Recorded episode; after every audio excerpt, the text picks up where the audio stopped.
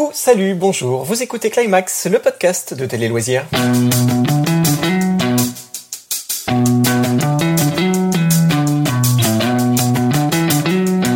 Aujourd'hui, place à Climax Ciné, un podcast dans lequel nous allons revenir sur les conséquences de la crise sanitaire actuelle. Alors c'est pas la première fois hein, qu'on s'empare de ce sujet, mais à vrai dire, il était quelque peu inévitable ce mois-ci et pour cause. Alors que les salles de ciné sont toujours tristement fermées, elles n'auront été ouvertes que 6 mois en 2020 et que le nombre de films a été fortement réduit les derniers mois, le monde du 7e art a fait le choix de bel et bien organiser les traditionnelles cérémonies de récompense. En ce début d'année, nous avons donc droit dans l'ordre aux Golden Globes le 1er mars, au César le 12 mars et enfin aux Oscars le 25 avril, soit beaucoup plus tard que d'ordinaire. Mais fallait-il vraiment les organiser? C'est la question qu'on va se poser avec mes experts du jour. Marc, salut Salut Seb, salut tout le monde Et un nouveau venu dans la bande de Climax. Salut Thomas Salut Seb, salut tout le monde, ravi de vous rejoindre. Alors avant d'entrer dans le, vif du sujet, dans un premier temps, on va évoquer le cas des Césars. Alors non content d'être maintenu, ils reviennent après une année 2020 qui fut pour le moins compliqué. Je crois que c'est un euphémisme, euh, Thomas. Ah oui, alors là, je pense qu'effectivement, euh, je pense que tout le monde, cinéphile ou pas, se souvient de cette soirée euh, du 28 février 2020. la polémique en fait est née quelques semaines avant la cérémonie. Elle est née dès l'annonce des nominations au César fin janvier, avec les 12 nominations qui ont été accordées au film J'accuse de Roman Polanski, qui lui était accusé de viol par plusieurs femmes. Euh, les débats ont été assez vifs avant même la cérémonie, euh, notamment sur la question entre l'homme et son œuvre. Et le tout a culminé pendant cette fameuse soirée des Césars euh, le 28 février. Euh, ça a commencé dès le début de la soirée avec euh, la, la, manifestation d'associations féministes près de la salle Playel où se déroulait la cérémonie. Euh, avec une tentative d'envahissement du tapis rouge. C'était un peu, toute proportion gardée, c'était un peu le, le, le, chaos quand même. Euh, on a vu des images euh, de fumigènes, ce qui est quand même du jamais vu pour, pour les Césars. et puis, évidemment, il y a eu l'annonce en fin de soirée de la victoire de Roman Polanski pour le César du meilleur réalisateur. Le César de la meilleure réalisation est attribué à Roman Polanski pour J'accuse. Qui a provoqué euh, le départ euh, en trombe d'Adèle Haenel, euh, qui s'est écrié C'est la honte. voilà, c'est une image quand même très très marquante. On se souvient aussi que Florence Foresti, qui était euh, qui animait la soirée, n'est pas remontée sur scène après. Et elle s'est dit écœurée sur les réseaux sociaux. Enfin voilà, c'était vraiment une édition euh, polémique et historique. Et, quelles ont été du coup les, conséquences de ces polémiques sur euh, l'organisation de cette cérémonie 2021 bah, On peut dire que l'Académie a un peu fait le grand ménage, hein, parce qu'elle a complètement changé ses statuts. elle a fait disparaître la mention de, de membre historique. Alors, membre historique, c'est en fait c'est une mention qui, qui conférait la possibilité de siéger automatiquement euh, au sein de l'Académie si on le souhaitait. Euh, c'est un titre qui revenait notamment à Alain Terzian, qui est euh, l'ancien président des Césars, et aussi à des réalisateurs et des producteurs qui avaient remporté des récompenses à l'étranger, comme des Oscars. Et dans ces noms-là, ben, on retrouve notamment Roman Polanski, qui avait gagné l'Oscar du meilleur film en 2003 pour Le Pianiste, et du coup qui se retrouvait siéger automatiquement au sein de la nouvelle Académie. Évidemment, ça a provoqué un tollé, comme on peut l'imaginer. Euh, donc ça, ça a disparu. Euh, une nouvelle académie a donc été élue. Euh, selon une stricte règle paritaire, donc 164 membres, 82 hommes, 82 femmes. et puis, évidemment, des nouveaux, des nouveaux présidents, enfin une nouvelle présidente et un nouveau vice-président. Donc Véronique Kaila à la tête des Césars désormais, c'est l'ancienne patronne du CNC. Et le vice-président, il n'est pas un inconnu non plus pour les, pour les amateurs de cinéma français, c'est Eric Toledano, le réalisateur, enfin le co-réalisateur d'Intouchable. Euh, voilà, donc ça c'est un peu la nouvelle équipe qui va se, qui va un peu, on va dire, euh, travailler sur euh, la nouvelle formule de la cérémonie et un peu remettre un petit peu de, voilà, de calme là-dedans, quoi, hein. un peu de, un peu éteindre les feux, on va dire. Et Eric Toledano aussi, qui est euh, actuellement euh, sous le feu des projecteurs avec la série En thérapie qu'il a co-réalisée sur, euh, sur Arte. Est-ce que toutes ces polémiques ont quelque peu entaché un peu l'image de la cérémonie? Oui, sans doute, mais je pense que c'était quasiment inévitable. C'est-à-dire que toute la mouvance MeToo est née à Hollywood en 2017 et c'était presque inévitable, malheureusement, que le cinéma français vive aussi son, son MeToo. Et ce mouvement-là a atteint son point culminant quelque part euh, l'année dernière.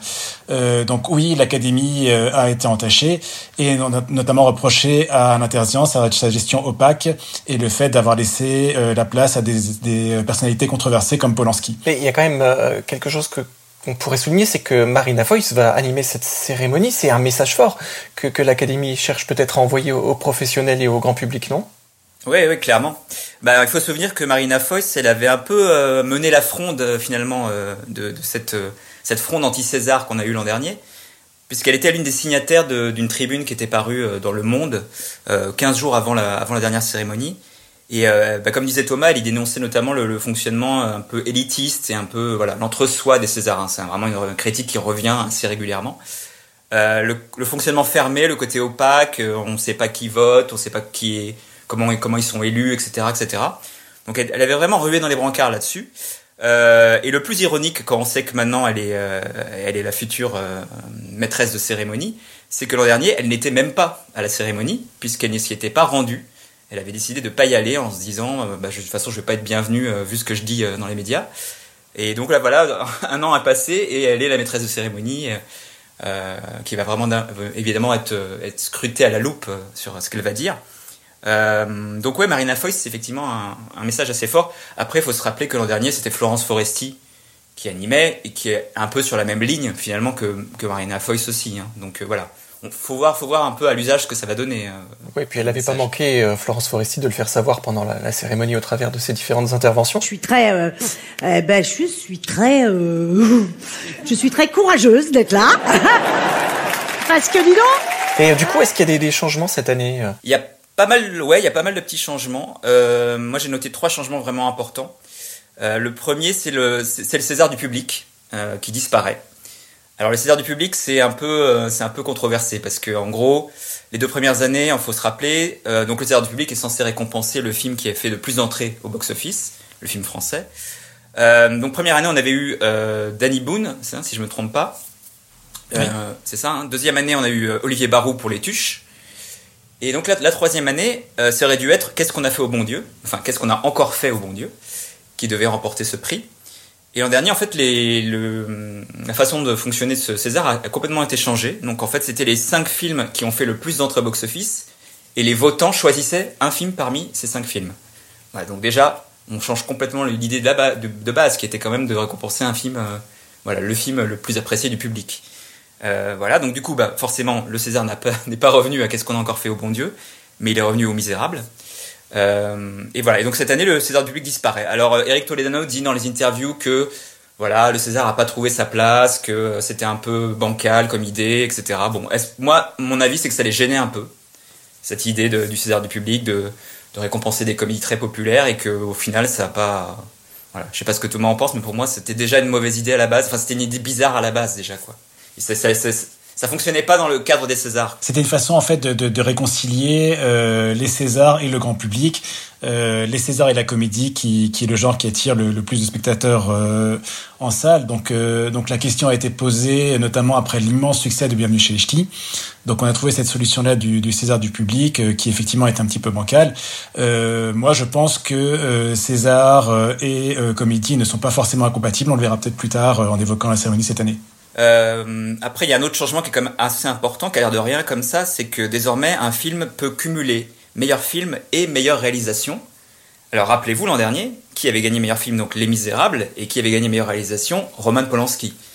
Alors, bon, le truc qu'on se dit, c'est est-ce que, en fait, euh, c'était pas Lajli, le réalisateur des Misérables, qui était euh, en tête des votes, et que par le fait du non-cumul de, des deux récompenses, on a donné au deuxième qui est arrivé en tête, c'est-à-dire Roman Polanski.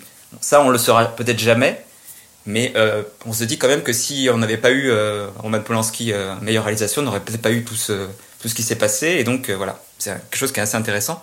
Donc là, cette année, typiquement, effectivement, si, si un des films en compétition gagne meilleur film, il peut aussi gagner meilleure réalisation. Et puis, troisième changement qui est un peu moins important, mais qu'il fallait quand même noter, les nominations ont été réduites cette année à 5 par catégorie. Il faut savoir que certaines années, on avait 6 ou 7 films qui étaient nommés. C'était pas très lisible. Moi, je trouve que c'est des, fois, l'an dernier, je crois qu'il y avait 7 films nommés, 7 meilleurs réalisateurs, mais il y avait 5 meilleurs acteurs et 5 meilleures actrices. Donc, je trouvais ça un petit pas très lisible et je trouve que c'est bien pour le coup qu'ils aient changé euh, et qu'ils aient amené quelque chose d'assez simple. C'est 5 euh, 5 par catégorie, et voilà. Et, et sur la forme, est-ce qu'on on sait déjà comment tout ça va s'organiser dans le, dans le contexte euh, actuel? Alors pour préciser, nous sommes euh, aujourd'hui le, le 15 février, on n'a peut-être pas encore toutes les données Oui, alors euh, effectivement, tout est encore assez flou. Euh, je trouve que cette année, pour plusieurs raisons, pour les Césars, c'est un peu l'année zéro. C'est-à-dire que c'est l'année où tout change. Euh, voilà, pour les raisons qu'on a évoquées précédemment, mais aussi malheureusement euh, du fait de la crise sanitaire, où là c'est au niveau organisationnel que euh, tout ça va peut-être euh, va, va sans doute bouger. Euh, donc on sait que la cérémonie se déroulera à l'Olympia après des années passées euh, à la salle Playel. Euh, c'est peut-être une volonté de tourner une page, de, changer d'air. Voilà, début février, Eric Toledano expliquait sur RTL qu'il aimait bien, qu'il avait bien aimé la soirée des révélations. Euh, qui s'était déroulé quelques jours plus tôt, où en fait chaque comédien sélectionné était venu séparément. Donc il ouvre peut-être une piste euh, pour que euh, les récompenses soient distribuées séparément. Enfin voilà, on ne sait pas encore exactement comment ça va se passer. On peut aussi voir que les victoires de la musique se sont déroulées avec un public assez séparé. Donc euh, c'est aussi une solution. Pour l'instant, on n'a pas encore d'indication sur comment cela va se passer exactement. Mais c'est sûr, ça sera très différent des années précédentes. Est-ce que la, la, situation actuelle justement a, a un impact sur l'organisation de toutes les cérémonies? Bah, Clairement, euh, au niveau des Césars, déjà, euh, effectivement, comme disait Thomas, euh, on ne sait pas s'il y aura du public. A priori, pas beaucoup. Ce sera sans doute que les remettants ou voilà, il y aura peut-être un public un peu d'invités spéciaux. Je sais pas. Enfin voilà, j'imagine que ce sera pas aussi ouvert que d'autres années. Pareil en termes de presse, hein, je pense qu'il y aura forcément moins de journalistes euh, invités s'il y en a. Euh, après, il y a déjà des choses qui ont été, euh, oui, qui ont changé. Bah, tous les ans, avant les Césars, il y a ce qu'on appelle le déjeuner des nommés. Donc voilà, un déjeuner qui se passe en général au Fouquet's, où les nommés se retrouvent. voilà, c'est un moment convivial, un moment assez, agréable, je pense, pour, les nommés. Mais cette année, il est annulé, forcément. Hein, ça aurait fait un peu tâche hein, de faire un déjeuner au Fouquet's alors que tous les restaurants sont fermés. On peut le comprendre aisément. Euh, voilà. Euh, au niveau des autres cérémonies, bah, les Oscars, euh, pareil, c'est encore un petit peu loin, hein, mais on sait que a priori les Oscars vont être organisés à partir de différents lieux. Donc ce ne sera pas un seul lieu pour la cérémonie, donc il y aura plusieurs lieux. ça pour permettre évidemment bah, aux, aux, artistes de se retrouver dans la salle, mais à des endroits différents, parce qu'il y en a qui seront à New York, il y en a qui seront à Los Angeles, etc. Donc l'idée évidemment c'est de ne pas ramener tout le monde dans la même salle, hein. on va pas former un espèce de cluster géant d'acteurs et de réalisateurs. Donc voilà, il y a ça. Les Golden Globes, euh, pareil, hein, ça sera selon différents sites. Euh, et donc on aura euh, Tina Fey et Amy Poehler, les deux comédiennes euh, qui, vont, euh, qui vont mener la cérémonie, qui vont être les maîtresses de cérémonie. Une sera à New York et l'autre à Los Angeles. Un peu sur le même modèle. Voilà. Donc les Oscars ont un peu copié le Golden Globe là-dessus. On verra comment ça va se passer avec les Golden Globes. Je pense que les Oscars vont bien noter tout ce qui va se passer, ce qui va être bien, ce qui va être pas bien, et ils vont dire bon, nous on va faire comme ça. Eux ils sont partis en éclaireur et nous on va voir un peu euh, comment ça fonctionne. Les, quoi. les Golden Globes donc vont euh, essuyer les plâtres le, le, le 1er mars et euh, exactement. Pour, comme pour toujours, en... c'est l'antichambre des Césars, des Oscars, pardon. Ouais, c'est ça. Euh, pour en revenir du coup euh, sur les films qui sont en compétition en France, comme aux États-Unis pour les Golden Globes, à, à, ce jour on connaît déjà la liste des, des nommés. Est-ce que le public a vraiment eu l'occasion de les voir? Moi je trouve que c'est très variable en fait, parce qu'il y a des, selon les films, les carrières n'ont pas été euh, tout à fait les mêmes quoi. Il euh, y a des films qui ont une carrière en salle presque classique, alors après évidemment avec le, tout le contexte sanitaire etc. Mais je pense par exemple au film de François Ozon, et, été 85, euh, qui est sorti mi-juillet. Donc il est sorti mi-juillet, les salles étaient rouvertes. Il est resté dans les salles jusqu'à fin septembre, début octobre. Bon voilà, il a eu une carrière, on va dire, classique. Euh, voilà. Il y a d'autres films, je pense à Antoinette dans les Cévennes, par exemple, qui a très bien marché, mais qui aurait peut-être encore mieux marché si les salles étaient restées ouvertes, parce que c'est un film qui avait un très bon bouche à oreille. Euh, donc voilà, c'est un film, je dirais, c'est genre de film qui ont eu des carrières tronquées, on va dire, c'est des carrières euh, un peu, un peu, voilà, qui ont bien fonctionné, mais qui auraient pu encore mieux marcher. Et puis après, il y a une troisième catégorie, c'est les films qui sont carrément sacrifiés. Alors là, on peut citer, euh, par exemple, Adieu les cons, le film de Albert Dupontel, qui est resté 9 jours en salle, qui a quand même réussi à faire 700 000 entrées, c'est quand même pas mal, 9 jours. Ça voulait dire qu'il était vraiment parti pour aller assez loin. Et voilà, il a eu les ailes coupées euh, d'un coup. Euh, il y a eu Miss aussi, euh, 9 jours en salle. Petit Vampire de Johan Sfar, son dernier film, euh, 9 jours en salle. Et puis alors les deux exemples les plus criants, c'est ADN, le film de Maïwen, le dernier film de Maïwen, deux jours en salle, et Garçon chiffon, le, le film de Nicolas Maury, euh, l'acteur qu'on a vu notamment dans la série 10%. Pareil, deux jours en salle. Donc ça c'est terrible pour ces, pour ces réalisateurs et ces producteurs, voilà, c'est et le public n'a enfin n'a pas vu ces films. Hein. Enfin, je veux dire, les films sont restés deux jours en salle. Donc. Et, comment fait du coup l'Académie pour bah, pour sélectionner les films qui vont être en, compétition? Qu'est-ce qui fait qu'un film est dit éligible? Alors là, il faut un petit peu s'accrocher. pour les Césars, c'est relativement simple. peuvent participer toutes les productions ou coproductions françaises comme euh, Mustang une année, c'était une coproduction franco-turque. Euh, voilà, il faut que la production soit française soit de minimum 70%. Donc c'est toutes les productions coproductions françaises sorties en salle entre le 1er janvier et le 31 décembre. Et les productions étrangères, elles, se retrouvent dans la catégorie euh, meilleur film étranger. Pour les Oscars, c'est un petit peu plus compliqué. Euh, les Oscars sont ouverts à tous les films sortis dans l'année, de nationalité américaine ou non, tant que les films étrangers ont été proposés avec des sous-titres. Et c'est comme ça que euh, The Artist ou Amour euh, ont récemment concouru à l'Oscar du meilleur film. Et cette année, à cause de la pandémie et de la fermeture des salles, la date de sortie maximum d'un film a été décalée du 31 décembre 2020 au 28 février 2021. Et la cérémonie s'était aussi euh, ouverte aux films sortis en SVOD, donc sur les plateformes comme Netflix ou Amazon. Mais il faut que ces films aient eu une date de sortie prévue initialement au cinéma, comme par exemple Mulan ou Soul sur Disney+. Euh, L'Académie des Oscars précise que cette évolution pour l'instant est provisoire, mais donc c'est pour l'instant et la question reste ouverte pour les années prochaines. Et euh, du coup, là, quelques chiffres juste euh, cette année, je crois que ce sont 120 films euh, qui sont sortis en France. Mais il y, y a, en tout cas beaucoup moins de films éligibles, en tout cas au niveau des Césars, hein, effectivement. Tout d'abord, on peut faire un point sur la fréquentation des salles, puisque donc fin décembre, le CNC, qui est donc l'organisme qui organise le cinéma en France, a publié un rapport et indiqué que la fréquentation était de moins 69,4% en 2020 par rapport à 2019.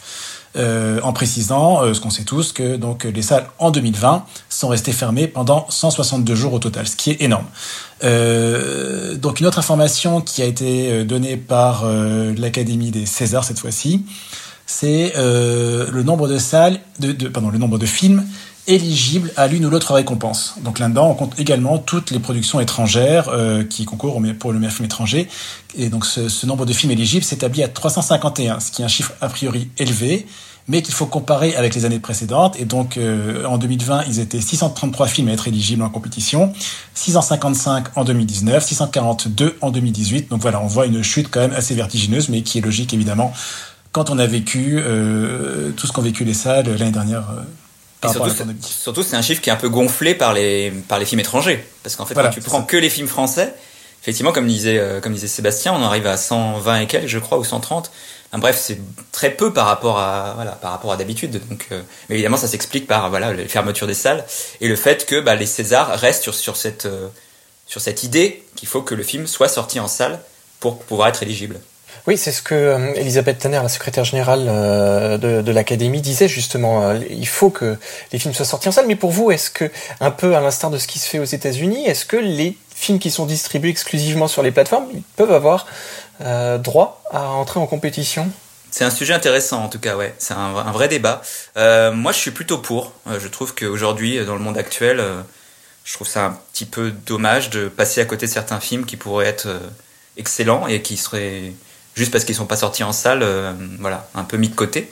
Euh, après, la, la, situation se pose pas exactement de la même façon euh, en France et aux États-Unis, par exemple. C'est-à-dire que bah, les films, typiquement les films qui sont sortis sur les plateformes cette année et qui ne sont pas sortis en salle, je pense à Forte, par exemple, ou à Brutus versus César, auraient assez peu de chances d'avoir des nominations au César. Donc bon, c'est pas la même chose. Mais si demain un film, voilà, Toledano et Nakash ou un film de je sais pas, de Azanavicius se retrouve euh, sur une plateforme style Netflix, pourquoi est-ce qu'elle pourrait pas être, euh, voilà, éligible? Je trouve ça dommage, quoi. Euh, juste avant de te donner la parole, Thomas, les, films que tu viens de citer sont disponibles sur Amazon, il me semble. Hein, c'est bien ça. Tout à fait. C'est ça. Oui, alors c'est un vaste débat, mais moi je suis pas trop d'accord avec mon honoré collègue Marc voilà, c'est un débat qui ne date pas d'aujourd'hui, en fait, qui ne date pas de la, la pandémie, puisque la question s'était déjà posée à Cannes, au Festival de Cannes en 2017, quand Pedro Almodovar était président du jury et qu'il y avait euh, deux films euh, financés et diffusés sur Netflix en compétition. Et Pedro Almodovar avait euh, dit d'emblée, lors d'une conférence de presse de début de festival, qu'il n'accorderait aucun, aucun prix aux films Netflix, sans même les avoir vus. Donc euh, le débat avait déjà agité euh, le monde cinéphilique euh, déjà il y a, quatre ans. voilà, pour moi, le cinéma, c'est une expérience de groupe. C'est-à-dire qu'il n'y a, y a, rien de plus fort que de sentir une salle rire à l'unisson, trembler à l'unisson, être ému à l'unisson. C'est, une expérience quasiment cathartique qui doit se vivre en salle. Et par ailleurs, comment peut-on donner une récompense de meilleur réalisateur, de meilleur décor, de meilleurs costumes sur euh, un film vu sur petit écran qui donne quand même beaucoup moins bien toute euh, l'ambition de la réalisation et euh, l'ambition artistique du film? Alors, je, je, serais d'accord avec toi sur le principe, mais après, il faut aussi s'adapter dans le monde dans lequel on vit, tu vois. Donc, je suis d'accord avec toi sur le principe. Un film gagne toujours à être vu en salle. Là-dessus, on est complètement d'accord. Mais je pense que malheureusement, vu la situation actuelle et même au-delà de la situation actuelle, quand on sera sorti de la crise sanitaire, les plateformes vont continuer à gagner de l'importance et vont continuer à attirer des auteurs prestigieux. Et enfin, moi, je trouverais ça dingue qu'un Fincher puisse pas gagner son Oscar parce que il a mis son film sur Netflix. Enfin, je trouverais ça. Quand tu vois la qualité du film, moi, je trouverais ça complètement euh, anachronique, en fait. Alors, j'ai peut-être une question naïve, moi, mais c'est est-ce qu'il n'y a pas une, question d'équité aussi sur la sortie des, des films euh, en salle et la sortie euh, des films exclusivement sur plateforme, oui, il y a un budget euh, supplémentaire, j'imagine, pour la distribution du film en salle que, qui n'est justement euh, pas euh, appliqué sur les, les plateformes. Oui, c'est vrai qu'il y a une différence de budget, marketing notamment, effectivement, tu as raison. Après, euh, en termes de budget pur, enfin de film, euh, il y a beaucoup de films maintenant sur Netflix qui ont des budgets assez importants. Hein. Quand on pense, on pense au Scorsese, par exemple, The Irishman, qui avait un budget, je crois, de 150 millions ou 200 millions, enfin quelque chose d'assez important. Euh, les plateformes peuvent aujourd'hui rivaliser avec les studios, euh, les grands studios hollywoodiens. Après, hein, oui, en termes d'équité, peut-être que effectivement, euh, on peut comprendre que les, oui, que les distributeurs, notamment, sortent un peu les dents par rapport à ça, parce que voient, voient un peu effectivement les plateformes arriver avec leurs films sans avoir besoin de, de faire de campagne marketing, puisque finalement Netflix, j'ai envie de dire, la meilleure campagne marketing de Netflix, c'est de mettre leurs films sur la plateforme, dans, la, dans, l'espace en haut, en haut de, la, page Netflix. Et ça suffit en fait. Est-ce qu'ils ont vraiment besoin de faire de la promotion? Non. Enfin, voilà, on parle d'un site qui a 200 millions d'abonnés, donc oui, forcément. La, la, visibilité de Netflix, c'est quelque chose aujourd'hui qui est imbattable et aucun studio en fait ne peut, ne peut même en dépensant des millions en campagne marketing, ne peut arriver à ça quoi. Mais est-ce que c'est encore du cinéma? Est-ce que euh, le fait de le voir sur un écran de télé ou un écran de smartphone, est-ce que ça peut encore être appelé du cinéma? Quel dommage de, de voir un film seul ou à deux, trois éventuellement, alors qu'on peut le vivre en salle, on peut partager ça avec des gens qu'on connaît pas. C'est vraiment, euh, voilà, la question est, est vraiment posée. Et, et, pour vous, du coup, est-ce que vous, vous pensez qu'il fallait, qu'il fallait absolument organiser ces, ces, cérémonies cette année, ou on aurait dû faire l'impasse sur, euh, sur ces récompenses en 2021 Alors, moi, je pense que oui, euh, oui, notamment pour les Césars. Euh, c'est une façon aussi de célébrer le cinéma malgré tout le contexte, malgré euh, toutes les difficultés de toute la filière, euh, des exploitants, des distributeurs, des producteurs. Euh, c'est une façon de marquer le coup aussi, de pousser ses demandes, ses revendications éventuellement. Euh, voilà, et euh, dans la mesure où effectivement les Césars, eux, euh, dans leur nomination, reprennent des films sortis effectivement en salle.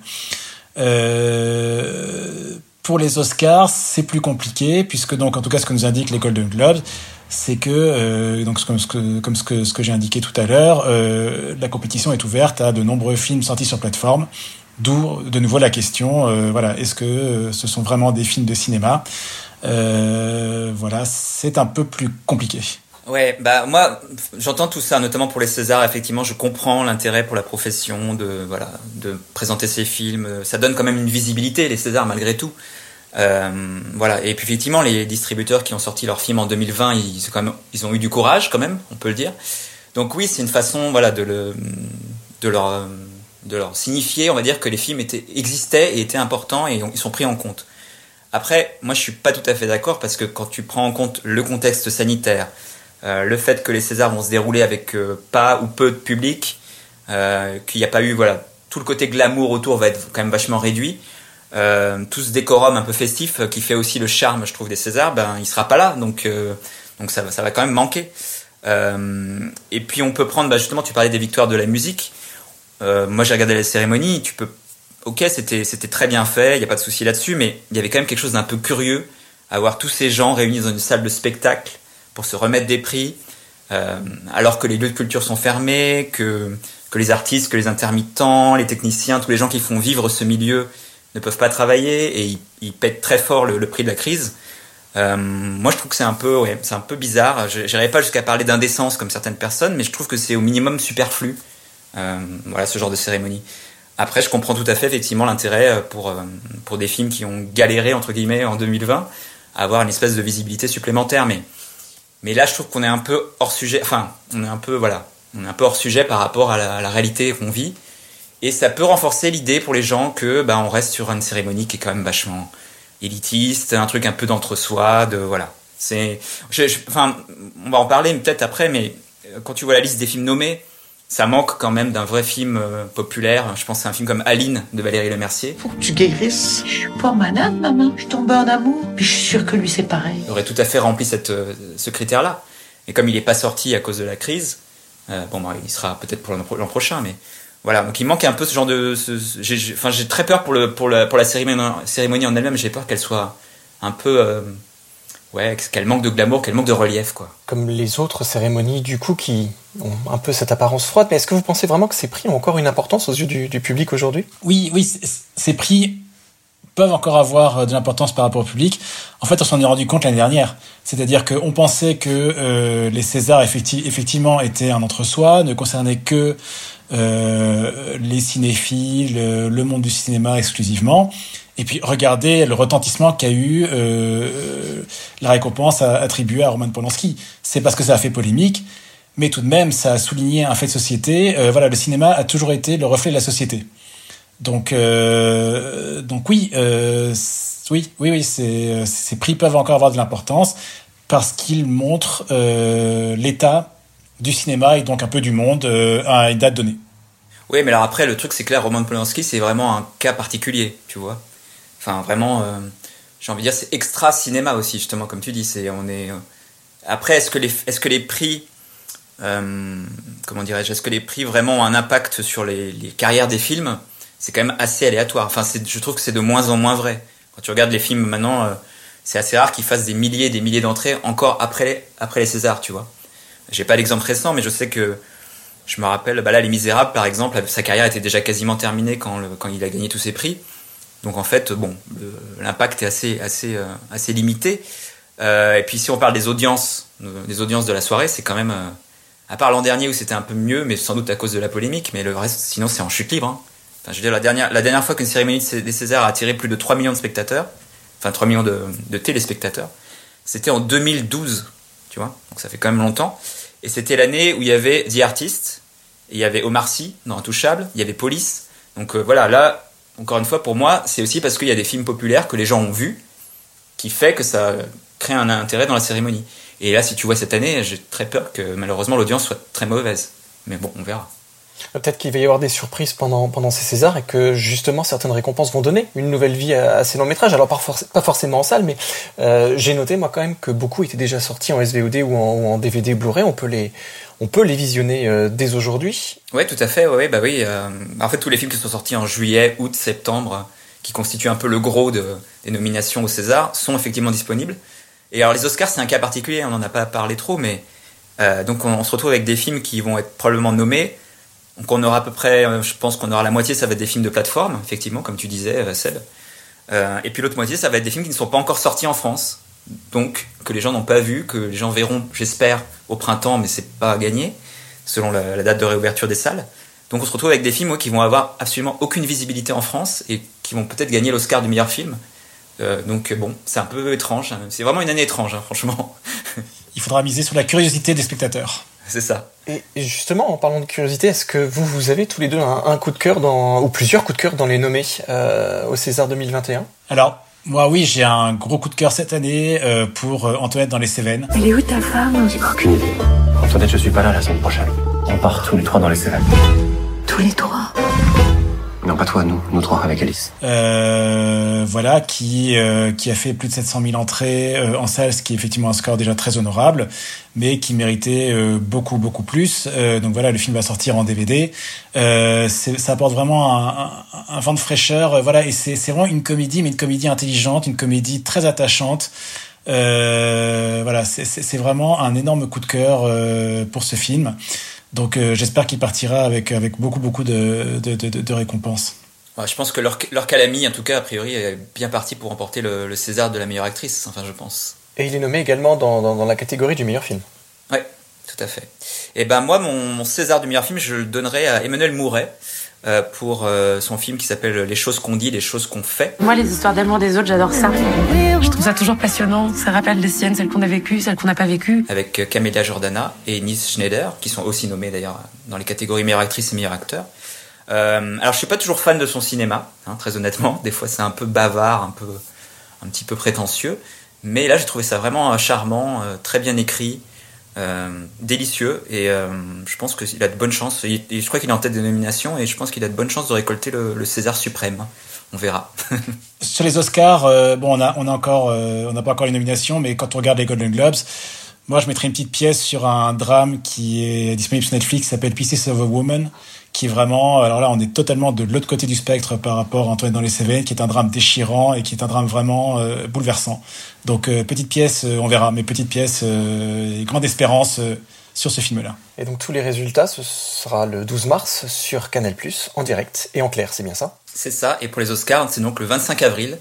Euh, pareil sur Canal Plus pour les pour les couches tard ou pour les insomniaques, ce sera dans la nuit dans la nuit du dimanche au lundi comme d'habitude en direct et en exclusivité sur Canal+. C'est donc bah, la fin de ce climax. Merci beaucoup à mes experts, Thomas et Marc. Je profite également de ces quelques instants juste pour saluer la, la mémoire de Jean-François Bouquet, journaliste musical et homme de télévision disparu il y a quelques semaines, à qui j'emprunte le fameux coucou, salut, euh, bonjour par lequel je vous accueille dans ce podcast.